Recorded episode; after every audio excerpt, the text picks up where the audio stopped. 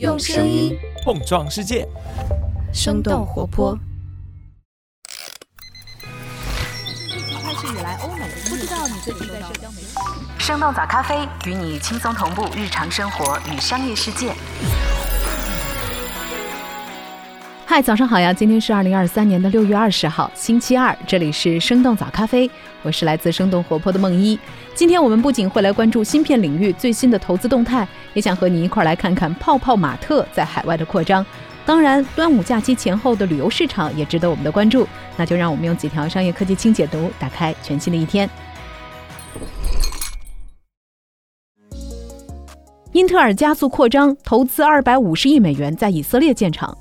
根据路透社六月十九号的报道，为了推动生产地来源多样化，英特尔将斥资二百五十亿美元在以色列建设一家新的工厂。以色列政府也将这笔投资称之为以色列有史以来最大的国际投资。以色列财政部表示，新工厂将预计在二零二七年投产，并且将至少运营到二零三五年，会雇佣数千名的员工。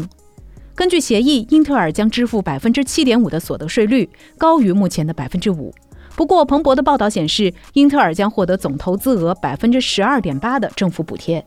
英特尔现在已经在以色列经营了接近五十年，在多个城市都设立了研发中心和工厂。二零一七年，英特尔收购的自动驾驶公司 Mobileye 的总部和主要研发中心都位于耶路撒冷。美国和欧盟都通过了和芯片相关的法案，来吸引厂商在当地研发并且制造芯片。除了以色列的新工厂，英特尔还将在德国和波兰建设生产基地。东南亚电商市场快速增长，TikTok 计划投资数十亿美元。六月十五号，TikTok 的首席执行官周受资在印尼雅加达的一个论坛上表示，公司未来几年将向东南亚投资数十亿美元，来刺激电子商务的增长。TikTok 的投资和东南亚市场的快速增长有关。目前，TikTok 在东南亚的月活跃用户数已经超过了三亿。新加坡咨询公司 Momentum Works 的报告显示，TikTok 在东南亚的商品交易总额从2021年的6亿美元增长到了去年的44亿美元。仅仅在今年的前三个月，TikTok 在印尼一个国家的商品交易总额就超过了10亿美元。不过，和竞争对手相比，TikTok 仍然有很大的发展空间。去年跨境电商 Shopee 的商品交易总额达到四百七十九亿美元，占据市场接近一半的份额。阿里巴巴旗下的 Lazada 和印尼本土电商 Tokopedia 分别排在第二和第三位。三十六氪的分析认为，基于抖音电商在国内的成功经验，TikTok 在消费行为与中国类似的东南亚市场还是可以有一番作为的。收购英国同行泡泡玛特继续全球化扩张。六月十六号，泡泡玛特宣布收购了英国公司 Magic。Magic 主要销售收藏类的玩具和玩偶。根据《金融时报》的报道，这次的收购价格可能低于五百万美元，约合三千五百八十万人民币。泡泡玛特可能使用了自己的现金储备来支付这笔交易。从年报数据来看，截止到去年底，泡泡玛特的现金和短期投资大约是五十亿元。最近，泡泡玛特已经采取了一系列的国际化措施。五月，他们在马来西亚开设了首家实体店；二月，则在法国开设了首店；去年十一月，在墨尔本开设澳大利亚的第二家分店。在最新的年报当中，泡泡玛特表示，全球扩张是它的业务重点，以实现本土市场之外的业务多元化。泡泡玛特在中国市场的销售在高速增长多年之后，出现了放缓的迹象，而海外市场则成为了泡泡玛特新的增长点。今年一季度，泡泡玛特在国内的销售额持续下滑，但是海外业务实现了超过百分之一百五十的增长。三十六氪的分析认为，在海外市场受到文化、宗教、进口管理标准、IP 授权等等差异的影响，泡泡玛特还需要面对很多的问题。人工智能加持，Adobe 营收创新高。六月十六号，软件巨头 Adobe 发布了二零二三年第二财季的业绩报告。财报显示，公司营收是四十八点二亿美元，同比上涨百分之十，也创下了季度营收的历史新高。消息公布之后，Adobe 的股价也上涨到了去年二月以来的最高水平。Adobe 的大部分收入来自于包含了 Photoshop 等等软件订阅服务的数字媒体业务，三十一点五亿美元的营收也占据了公司整体收入的六成以上。在今年三月，Adobe 也推出了他们的人工智能生成图片应用 Firefly，正式进入了 AIGC 商业化的赛道。Premiere Pro 后续也添加了一系列的 AI 功能，可以让用户通过文字来处理视频。公司的 CEO 纳拉扬也表示，Adobe 的创新让公司在生成式 AI 的新时代上处于领导地位，并且形成独特的优势。美国最大报业集团引入生成式 AI，保留人类编辑的最终决定权。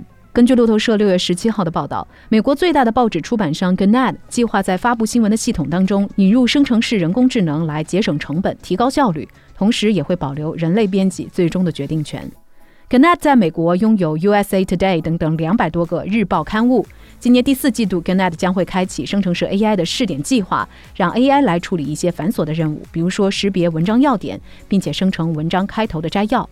另外，Gannett 还计划利用 AI 将长篇故事自动分段。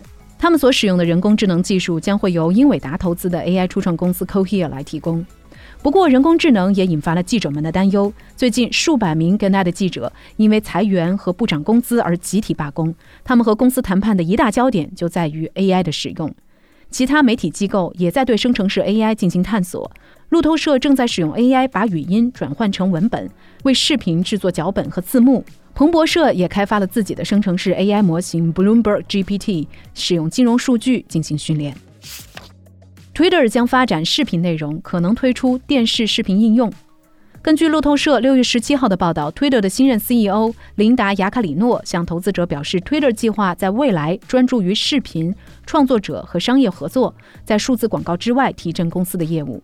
Twitter 计划重点增加平台上的视频内容。根据 Twitter 给出的数据，用户目前在竖版视频上投入的时间已经占到了使用总时长的百分之十。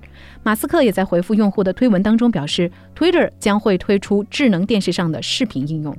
不过，Twitter 的广告业务依然是重点。亚卡里诺表示，健康、快消品和金融服务等等类别的广告客户的支出已经同比增长了至少百分之四十。华纳兄弟、麦当劳、沃尔玛等等知名品牌在短暂的退出之后，又恢复了投放。硅谷银行出售旗下投资银行部门。六月十九号，硅谷银行的母公司 SVB 金融集团表示，已经达成协议，将出售旗下的投资银行部门 SVB Securities。买方是由硅谷银行的高管 Jeff Luring 牵头成立的一个集团。硅谷银行投行部门的前身是一家专注于医疗保健业务的公司。硅谷银行在二零一九年收购了这家公司，也将其变成旗下的投行部门。硅谷银行破产之后，Jeff Lurink 牵头成立了一个集团，买下了原本由自己领导的投行部门。从三月初到现在，硅谷银行的破产波及到了一系列中小银行。尽管美联储宣布对全部储户的存款进行全额保障，但还是有四家区域性银行宣布倒闭。在接受国会质询时，硅谷银行的前 CEO 将银行倒闭归咎于一系列史无前例的事件，比如美联储加息和社交媒体传播等等。美联储的调查报告承认了自己在阻止危机爆发时存在失误，但是认为本质原因是硅谷银行的管理层没有处理好风险。端午小长假热度不减，环线游成为亮点。在经历了五一假期的旅游热潮之后，端午小长假的热度依然很高。美团、大众点评的数据显示，截止到六月十四号，端午假期的旅游预订量同比增长接近百分之六百。最近一周环线游相关的搜索则同比增长了百分之六百五，其中甘肃青海环线、川西环线和新疆云南的搜索热度都在翻倍上涨。澎湃新闻的报道显示，尽管端午假期只有三天，但是很多年轻人会选择请三休八，也就是请三天休息八天，把端午出游的高峰提前了一周。出游人数在六月十七号，也就是上周六就开启了第一个小高峰。环线游也带动了民宿价格的提升。携程的数据显示，相比于五一、端午假期，酒店、机票的价格都有所回落，但是民宿价格却不降反升。而且这一次端午假期还叠加了毕业季和暑期游，很多结伴出游的学生或家庭也更愿意选择民宿套房来居住。奈飞版《三体》发布预告片，明年一月开播。六月十八号，奈飞发布了《三体》剧集的先导预告片。这部电视剧一共有八集，已经在最近完成了拍摄。奈飞宣布将会在明年一月正式开播。这部剧集是由《权力的游戏》主创大卫·贝尼奥夫等人共同打造，刘慈欣本人以及小说的英文译者刘宇坤也担任了顾问。国内的剧版《三体》在今年年初上线，开播仅一个小时就打破了腾讯视频剧集的首日热度记录。对于奈飞改编的三体刘慈欣表示这本来就是一个超越时间民族文化和种族界限的全人类故事很荣幸看到三体这个科幻概念在全球受到欢迎。所以聊到这儿也想来问问你你对于奈飞版的三体会有怎样的期待呢？你最喜欢三体中的角色又会是谁呢？欢迎在我们的评论区和我们一块来聊聊吧。这就是我们今天的节目了我们其他的成员还有监制泽林监制一凡声音设计 jack 实习生 aurora 实习生亏亏。感谢你收听今天的生动早咖啡那我们就下期再见。